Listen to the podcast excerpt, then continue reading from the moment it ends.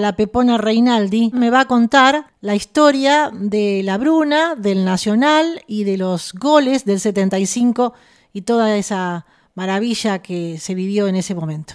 Yo digo siempre que fui un afortunado en esta profesión, si se puede llamar profesión a esto que es el fútbol. Este, me siento muy cómodo porque aquí en Córdoba, porque me he quedado ya definitivamente a vivir aquí. Este, la gente me hace sentir bien es cariñosa, es eh, afectiva, siempre tiene una palabra de, cariño este, hacia mi persona y eso a una edad como esta es reconfortante. Claro. Es este como revivir el pasado a, a, cada instante y eso hace me hace sentir bien, me hace sentir cómodo. Yo siempre digo que este, el fútbol me posibilitó a mí eh, ser reconocido por la gente. Este, uno siempre ha tratado de devolverle a la gente eh, una alegría que es eh, aquello que a todos nos gusta el fútbol. y bueno, yo realmente me siento orgulloso de ser cordobés y de que la gente me, me reconozca y me... Y, te reconoce por la calle, la gente. Sí, eso, este este, de siempre, más allá que yo he jugado en los dos equipos aquí, en, Talleres y en, Belgrano. En los más grandes. Este, y bueno, y tengo, digamos, el reconocimiento de, de mucha gente. Acá tengo la información, a ver si vos me podés comentar, eh, José, que la Pepona Reinaldi es el máximo goleador del club eh, Belgrano de Córdoba en los viejos nacionales. Sí. Es así, ¿verdad? Sí. Has hecho una gran campaña en Belgrano de Córdoba, por eso River posó los ojos en vos y especialmente el querido Ángel Labruna, ¿verdad? Bueno, sí, este, don Ángel que estuvo dirigiendo aquí eh, en el año 74 Talleres de Córdoba, este, eh, él me vio jugar eh, para que jugábamos los clásicos con Talleres aquí indudablemente este, me llevó a River. Yo siempre digo que don Ángel Labruna fue una persona eh, muy estimada, es valorada en todas partes, indudablemente. Creo que no en la dimensión en que se merece, este, una persona excelente, no, no hablo de su capacidad viendo el fútbol porque creo que es inigualable. Sí. Este, y no porque, no digo este halago por, por halagarlo y porque lo estamos recordando en este momento, porque creo que fue una persona, eh, un visionario del fútbol, que sabía ver muy bien la capacidad de los jugadores, la elección de los jugadores, una persona admirable como persona. Sí. Este, y que bueno, yo me sentí, me siento todavía orgulloso de que una persona así haya estado al frente de un equipo y que haya tenido la, la, valentía de poner jugadores del interior en River sin experiencia de, de, o sea, de que de otras grandes figuras que tenía River la posibilidad de tener. Es cierto. Y convocó a Héctor Ártico, que no sé si vos lo ves habitualmente a Ártico y a Comeses o no. ¿Se ven ustedes o no? Bueno, Ártico vive en, Buenos Aires. Ah, claro. sí, este, porque yo lo he... yo, voy yo lo he visto un montón de veces, yo voy a ver los partidos de Buenos Aires y lo he sí, visto con él. Y... y vas a River también. Sí, sí. Claro, y bueno, yo tuve la ocasión de conocerlo personalmente hace unos años a Ártico. Realmente una persona maravillosa que se brindó conmigo enseguida. Y, mm, realmente este, gente, eh, como decías vos, que la Bruna en ese tiempo, en el 75, formó un grupo humano, como lo contó Leopoldo Jacinto Luque, también el Beto Alonso, que me lo contaron a mí y a todos, ¿no? Eh, realmente un grupo humano fabuloso para armar ese campeonato y después salieron bicampeones. Sí, yo creo que fue, este, por eso digo que uno nunca debe olvidarse, más allá de que los jugadores mostraron toda su capacidad dentro del campo de juego, aquel hombre que supo aglutinar y ver tanta diversidad para armar ese equipo. Sí. Porque uno a veces se olvida, la gente no tiene memoria, que en esa época jugar en River, no todos querían ir a jugar a River. ¿eh? Porque no salía campeón nunca. Porque, sí, evidentemente. Claro. River era, si había, usted imagínese si ahora hay presión porque no sale campeón un equipo dos o tres años River. por Sí. ejemplo. La presión que tienen los jugadores. La presión que se sacaron el otro día, hace poquito, cuando salieron campeones. Bueno, Cuatro sí. años nada más. Cuatro años. Imagínense en esa época eh, en donde un club como River, o sea, no estamos hablando de cualquier club, Claro. que hacía 18 años que no salía campeón. El tema es el siguiente, tengo que comentar que, eh, bueno, Pablo Comelles, del cual se mencionaba, ya no está entre nosotros, y hablábamos de un campeonato que había ganado River en el 2008, que después, bueno, eh, en el otro torneo salió último y después tuvo que luchar para no irse al descenso y se fue al descenso. Eso pasó más adelante, ¿no? En los años posteriores. Pero mientras tanto, estábamos en ese presente, en ese año, ¿no? En el 2008, cuando lo entrevisté a la Pepona Reinaldi. Seguimos entonces con el diálogo que mantuve con este extraordinario goleador. O sea, era una eternidad. Sí, sí. o sea que, eh, por eso hablo de que la visión de Don Ángel Labruna de armar un equipo equilibrado, con experiencia, con gente de experiencia y con jóvenes, Me echó, me logró echó. un equilibrio Sí, sí. eh, técnico, táctico, futbolístico, que le dio, di- yo digo, a lo mejor una de las alegrías más grandes a toda la gente de River en, en su vasta historia y, su, y sus grandes can- cantidad de campeonatos ganados, Sí, pero esos tuvieron un sabor muy especial porque venía de una de una serie importante de años sin conseguir sí, nada. sí, de fracasos. Y otra cosa que le quería, te quería preguntar, este, Pepona, es con respecto a, mm, me parece, ¿no? Que vos llegaste a último momento, uno de los últimos jugadores, o estoy equivocada cuando la transferencia se realizó, porque era Ártico, Comelles y a último momento era el paraguayo Vareiro Sí. y José Omar Reinaldi, o estoy equivocada. Sí, yo yo llegué eh, para la segunda segunda o tercera fecha del campeonato metropolitano. Ah, me- parecía. que River jugaba con Vélez en la cancha de Vélez. Y que a mí me agarró una alegría extraordinaria. A mí y a otro muchacho que, que me conduce este programa, que te manda saludos y lamentablemente no puede venir porque recién me llamó Saberio Dileo, tiene un problema personal, pero bueno, también me contaba el otro día que esto de tener un goleador nato así, yo digo, bueno, con estos jugadores no podemos perder este campeonato. Y sin embargo se hizo difícil el metropolitano, ¿verdad? Sí, se hizo difícil. ¿Y vos participaste en ese metropolitano o, o, eh, más la participación estuvo en el nacional? No, yo jugué más o menos la misma cantidad de partidos en los dos en los dos campeonatos. Y convertiste Entonces, goles. River este, tenía un equipo conformado cuando yo llegué, un excelente equipo con, con el Puma Morete de 9 y bueno, Pedro y Pedro González por afuera y el Oscar más por el otro lado y un medio campo fantástico en donde JJ, Raimondo y Alonso jugaron la mayoría de los partidos.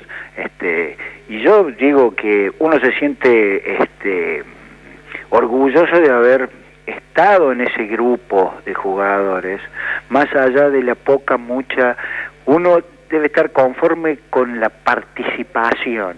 Yo digo que un- los equipos se conforman a que cada uno cuando le toque jugar tiene que aportar algo. Y ese algo de cada uno hace que se logren objetivos. Porque cuando hay equipos en donde los jugadores son egoístas, no hay, eh, no se logra nada a pesar de tener mejores jugadores. Yo creo que ese equipo de River era humilde, sabía de sus condiciones, tenía equilibrio, tenía jugadores pensantes adentro y afuera del campo, que cuando le tocó jugar siempre fueron importantes. El equipo mantuvo un- un- una regularidad Sí. importante. Este, y por eso salió campeón y porque supo superar momentos dificilísimos que tuvo en ese campeonato cuando, por ejemplo, en Boy le ganó 4 a 1 en la cancha de River. Sí. Este, y parecía que se, se venía todo para abajo, pero bueno, tuvo hombres dentro del campo y fuera del campo. Y en el Metropolitano recuerdo cuando River eh, tuvo la ausencia del Beto Alonso porque lo habían expulsado, él lo contó, como ocho fechas sin el Beto, que era un baluarte Claro. extraordinario, y le costaba a River reemplazar a este jugador y bueno, empezó mal, mal. Atlanta, me acuerdo que le ganó 1 a 0. Y que fue un partido que me han cargado ese día, mirá que fue el peor día de mi vida, me parece, futbolísticamente hablando, porque cuando yo era chica era muy fanática, ahora no. Eh, he dejado el fanatismo de lado, pero no obstante tengo un programa acá en San Nicolás, eh, es el único programa de River, Pasión Millonaria de River Play, ¿no? Acá en San Nicolás y creo que es muy loable, ¿verdad? Sí, seguro. Y bueno, entrevistamos a los más grandes, he entrevistado, como te contaba, a Luque hace poquito, una charla de una hora espectacular, al Beto Alonso dos veces, a Amadeo Carrizo, bueno, empezamos por los grandes, Filiol. Claro, y, indudablemente que esos son los grandes. Claro, claro, claro. Y con respecto al, torneo nacional, que ahí tenés un protagonismo importantísimo, José, contale a la gente cómo se fueron dando esos goles tan trascendentes, e, esa, ese oportunismo que tenías en el área, porque vos eras un gran cabeceador, un hombre eras este que, em, no sé si eh, convertías los, los, tantos con la derecha y la zurda, con las dos piernas te manejabas o con, o con qué, qué pierna. Sí, yo, yo he sido más he sido más derecho que izquierdo. Sí. Pero bueno, uno a veces frente al arco hay que hacer con cualquier cosa los goles. Has hecho goles con la, la izquierda, la derecha, no había problemas. El último gol ese que hice acá en Rosario ese año, con salimos campeón, fue con la izquierda. Claro, claro, claro. El partido anterior contra Estudiantes en la cancha de Vélez fue de cabeza. Ese gol, ¿cómo, cómo lo gritamos? Porque ese Estudiantes de La Plata era un equipo impresionante. Estaba para ganar el campeonato, que inclusive lo luchamos con Estudiantes. Ese campeonato nacional de 1975, donde vos fuiste figura relevante totalmente. Y hay una historia que vamos a repasar ahora que la gente quiere que, repasemos, ¿no? De la Bruna, ¿no? Y, y, bueno, eh, ese campeonato, ese partido contra Estudiantes de La Plata, lo sufrieron muchísimo, ¿verdad? No te escuché bien. Que ese partido contra Estudiantes de La Plata fue muy sufrido, porque Verón estaba... y Verón y los muchachos, ¿verdad? El papá, eh, o sea... Sí, fue, fue un partido durísimo en la cancha de Vélez en donde nosotros tuvimos la, chance, la oportunidad de marcar primero, ganamos 1-0, después en el segundo tiempo se fue un partido durísimo, eh, me acuerdo que River terminó contra el arco, defendiendo el resultado y sacando, Don Ángel había sacado todos los delanteros y puso todos defensores, o sea... Eh, fue un partido durísimo, además, contra un estudiante de La Plata con mucho oficio, con grandes jugadores. Ese día Estudiantes un penal. Este, y bueno, y. Y sacó todas. antes de Navidad. Ajá, sí. Y después se jugó, o sea, se jugó después de Navidad el 28 de diciembre. Se jugó el último partido que a nosotros nos tocaba con Rosario Central acá en, en, Rosario. Sí. Y bueno, y se. Iba ganando River 1 a 0. Y claro, y después empata 1 a 1. Gol de Pedrito González, ¿verdad? ¿Eh? Gol de Pedrito González. Acá creo que fue Luque hizo el gol. Ah, Luque hizo el gol. Sí, sí. Y bueno, y hasta que al final, en el último minuto, pudimos este hacer el gol y bueno, creo que son yo tuve la fortuna de haber eh, marcado el gol, pero creo que ese campeonato tuvo un sabor muy especial porque todos los profesionales ganamos el campeonato. Sí, sí. El anterior, River había dado la vuelta con los, con los jugadores de tercera división. Sí, sí. Con los amateurs. Porque había una huelga. Claro, claro. Una huelga. Este, pero este fue así como una, una revancha que todos queríamos, y que se ganó, y porque se ganó en el último minuto. Claro, claro. O sea, la cancha de Ñol estaba llena de gente de River. Y y Central, Rosario Central era un equipo duro también. Sí, sí. No como ahora que son 19 fechas, le decía a la gente. O sea, yo le doy más importancia, eh, no sé, tal vez porque uno ya es grande, ¿no? Y le doy más importancia al metropolitano que tenía dos ruedas, al nacional que había que enfrentarse a varios cucos de otras zonas. ¿eh? Me parece a mí, no sé. Había más partidos en el año. Claro. Porque en campeonato metropolitano se jugaba de febrero a a agosto. O sea que había que jugar 38 partidos en ese tiempo. No es como ahora que se juega 38 partidos en todo el año.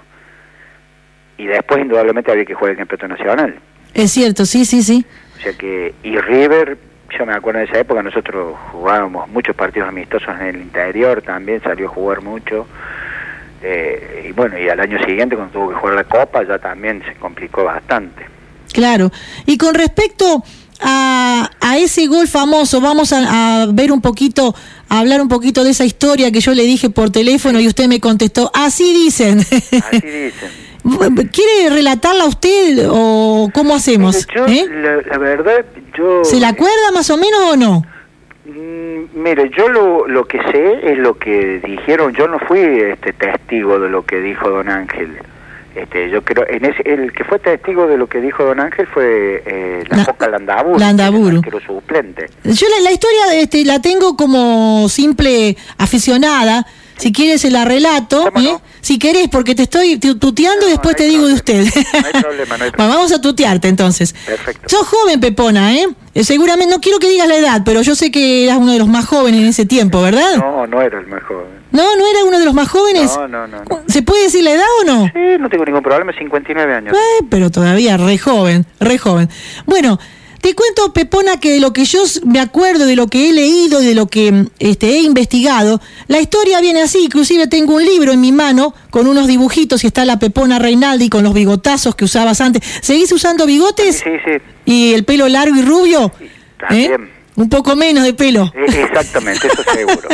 ¿Y físicamente cómo te mantenés? Bien, bien. Bien, bien, casi igual. Sí. Bueno, No, genial. Bueno, un poquito más gordo. Bueno, pero lógico. Bueno, te imagino entonces casi igual y la historia era así. Resulta que eh, Ángel Labruna tiene dos hijos, ¿verdad? Sí. Uno es Omar Labruna, que era suplente, que jugaba con ustedes. ¿eh? Lo hacía jugar muy poco, Ángel. Sí, no lo hacía Eh, el director técnico actual de Gimnasia y Grima de Jujuy. Sí. Y el otro era eh, Daniel, que era un chico que murió lamentablemente de una enfermedad muy, muy fuerte, muy grave. Eh, un cáncer, una leucemia. Después voy a contar esa historia fuera, de- eh, o sea, en otro momento, ¿no? Entonces, este chico tenía eh, muchas virtudes para el juego, parecía en la reserva de River, pero no llegó a concretarse en la primera división por esta grave enfermedad. Él había perdido a este hijo y lo lamentaba muchísimo, lo sufrió como todo padre y, y por supuesto su mujer seguramente también. Entonces, él estaba sentado en el banco de suplentes y te hizo calentar a vos. eh, ¿Cuántos minutos faltaban para terminar el partido? 15 minutos. 15 minutos. Entonces la historia es que él parece que dijo o te dijo o lo pensó que vos ibas a eh, calentar Pepona, te dijo, acá tengo escrito lo que más o menos te podría haber dicho, o lo que dicen los periodistas. entrá, dale Pepona, entrá rápido que haces el gol y ganamos el partido. No sé si es cierto eso, según dicen los periodistas, pero por lo menos te hizo entrar, ¿verdad? No, sí, yo eh, por eso digo que a veces este se- mm, episodios como este, ese lo, lo que cuenta lo cuenta el Andaburo, que era el arquero suplente. O sea, cuando él me dice, va a calentar, bueno, yo me voy a calentar y no calentaba ahí al lado del banco. Entonces, lo que cuenta el Andaburo es eso que usted está contando. Sí, lo dice Landaburu, es cierto. Luis Alberto Landaburu, un arquero suplente muy bueno, era de Filiol. Sí, sí, estuvo como 4 o 5 años arriba. Sí, y, y tuvo la mala suerte de que lo tenía el monstruo Filiol. ¿Cómo iba a jugar? claro, Filiol contó toda esa historia también, eh, eh, un amoroso Claro. Filiol, un encanto de persona, ¿eh? Claro, y Filiol, eh, para mí, bueno, ha sido el más grande arquero de toda la historia. Sí, fútbol sí, seguramente, sí, sí. Y bueno, y sigue la historia que vos entrás, eh, bueno, en el último minuto, eh, vos te habías perdido un gol, me parece, o pegó en el palo, ¿puede ser? Mm, Anteriormente me no, tuviste chances.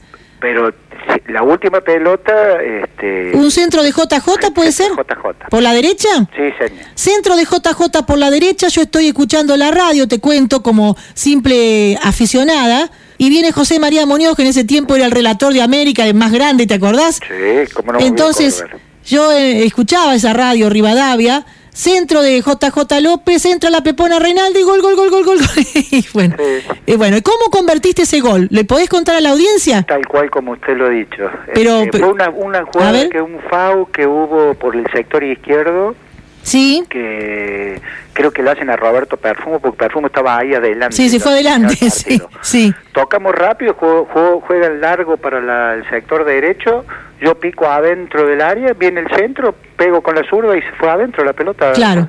Gol. Y bueno, eh, lo que sí me acuerdo es que terminamos ahí al lado del banderín del córner, todos abrazados, Abrazado. la Bruna, lo del Sí, banco, sí, sí. todos, este, que era una, una emoción para, para todos. Claro, claro. Este, Y bueno, y la historia termina, o sea, usted, vos no lo, no lo pudiste escuchar, pero según Landaburu y los que estaban ahí, dice que la Bruna dijo cuando vos convertiste el gol, me lo dijo Daniel, me lo dijo la, Daniel, que haga entrar a la Pepona que iba a convertir el gol, me lo dijo Daniel y gritó, se levantó del banco, salió enloquecido este hombre y Luis Landaburu lo miró y dice, ¿qué dice Ángel? Y él le contestó, nada, nada, nada. Era muy gracioso Ángel Labruna, ¿verdad? sí, sí, tenía muy buenas, muy, muy buenas salidas, muy buenas. Muy exagerado también en su discurso, ¿no? Sí, no, tenía una, una, una buena labia, como se dice. Claro, y bueno, y lo- yo me acuerdo que seguía muchísimo al periodismo de ese entonces, que es tan fatal como el de ahora, ¿no? que el de ahora es bastante punzante y bueno, hay tantos medios, y lo hacían enojar mucho. Le preguntamos a Pinino más y a Luque y nos contestaron que sí, que la Bruna este, eh, se enojaba enseguida. Se enojaba enseguida, sí. Claro, y ellos sabían y lo pinchaban para que, Claro. para tener la nota, ¿verdad? Claro, y bueno, para darle picante, como dicen. Claro, y entonces la Bruna después quedó en la historia, en los anales del fútbol, quedó para siempre, que tuvo esa visión del hijo muerto Claro. de Daniel, Sí. que le había dicho que entrara vos, entrara vos porque ibas a convertir. Y mirá qué visión que tuvo, que le diste un campeonato tan recordado, el Nacional ah, del seguro, 75. Seguro, yo uno, uno- usted se puede imaginar que a mí me ha quedado marcado a fuego. Por este supuesto. momento, ¿no? Y quería hacerle una acotación con respecto a eso que usted dijo de José María Muñoz. Sí, José María Muñoz, a partir de ese gol, sí, cuenta en su historia sí. que después empezó a relatar todos los goles como ese. Ah, sí. Claro. gol, gol, gol, gol, gol, gol. Exactamente, porque antes no relataba así. Qué historia importante. Le pasó eso porque se quedó sin aire. Entonces contaba que por eso hizo, hizo así el gol. Qué bien. ¿Y, y a vos cómo...? partir de ese gol, Sí. todos sus goles los relató de la misma forma. Impresionante la historia, es una perlita. Mira, yo te cuento, Pepona, que esta radio es una radio del recuerdo, que entrevistamos a grandes de la canción, también como Dani Cabuche, como Bárbara de Bárbara Edí, que el otro día estuvo en vivo acá, ¿te acordás de toda esa gente? Sí, sí, sí. Eh, Luciana, bueno, qué sé yo, Horacio Acheri, Viri Cafaro, no sé, Violeta Arriba, Néstor Fabián, etcétera, etcétera. Y todas esas perlitas eh, me gustan porque yo tengo una revista del recuerdo donde escribo esas perlitas. Por ejemplo, lo que me estás contando lo voy a escribir seguramente. ¿eh? Bueno. Es muy y sale por internet y va a ser muy lindo realmente. Bueno. Vos no tenés página de internet, ¿verdad? No, no. Pero eh, en, en internet eh, sos muy famosos porque hay varias cosas aquí que estoy viendo. Y, y con respecto a, a esa sensación de cuando convertiste el gol, terminó el partido, después de esa historia que cuenta Landaburu, ¿vos te, te enteraste de esta historia o no? Mm, No, no, con el tiempo fue. Porque, Claro. Bueno, yo lo conozco a Omar La Bruna. Sí, O sea, con él yo he tenido una buena relación porque él ha sido técnico y lo he visto un montón de lados y bueno, a través de él también mm, me he enterado de eso. de esta historia tan tan significativa, ¿eh? Sí, sí. Que los que estudiamos el recuerdo, yo soy una estudiosa del recuerdo, tanto de, de- de los cantantes como, como del fútbol, me acuerdo perfectamente. Y este muchacho que te iba a entrevistar también, que no pudo venir lamentablemente hoy, me contaba el otro día que eh, en el gráfico salió tu cabellera negra, eh, tu cabellera, perdón, rubia, Sí. eh, convirtiendo el tanto como tapa de gráfico. ¿Lo tenés en el recuerdo a eso? Sí, sí, sí. Este, gracias a Dios, este, en mi casa, mi padre, me- bueno, ha, ha sido un, este, un obsecuente eh, Coleccionista. coleccionista de Ha todas guardado. cosas. Claro, qué Ha bien. dejado como legado su, su, su colección. Has tenido como, como entonces como premio eh, esta, este museo José Omar La Pepona Reinaldi, ¿eh? Sí, sí, exactamente. Y, y con respecto a otro tema, ¿por qué te dicen La Pepona, José? Bueno, es un apodo que vino de chico por el pelo rubio. Claro. eh, y como las, las, las muñecas peponas, eso que tienen el pelo rubio, bueno, Claro, y largo. de ahí largo. Entonces, bueno, Te pusieron la pepona por eso. Y te cuento, José, que nosotros estamos cerca de Rosario. Sí. Me acuerdo cuando yo era muy, muy chiquita, como te imaginarás, eh, tengo mucha memoria. Entonces, había un, un programa infantil, yo tendría cinco o seis años, que era la, la pepona. Ah, Eh, ¿sí? pelo, una muñeca así de, de trapo, eh, por eso después cuando te decían la pepona a mí no me llamó la atención porque dije, bueno, debe ser por esta muñeco, por un muñeco, ¿no? Una muñeca sí, sí. que tenía un pelo largo así, rubio, y, y bueno, eh, era un programa infantil, pero de desde hace mucho tiempo Mucho atrás. tiempo, ¿no? Mejor no decir de. Bueno, y después eh, yo te quiero preguntar, a- a- otros goles a- así trascendentes como el 1 a 0 que le convertiste a, a Estudiantes de La Plata, eh, acá en River, no estoy hablando, también el, el 2 a 1 contra Rosario Central. ¿Has hecho algunos otros goles importantes, me parece, en River, verdad? ¿Te acordás de algún otro? Bueno, yo, ma- ma- yo hice goles, este, yo creo que Varios. esos son los, los, los, digamos, los símbolos ¿no? Claro. por los cuales yo paso a la historia en River. Es si no, cierto. seguramente hubiese pasado desapercibido. Sí, sí, sí. Este, porque sí, y yo marqué 19 goles en, en el año y medio que yo estuve en River. Un montonazo.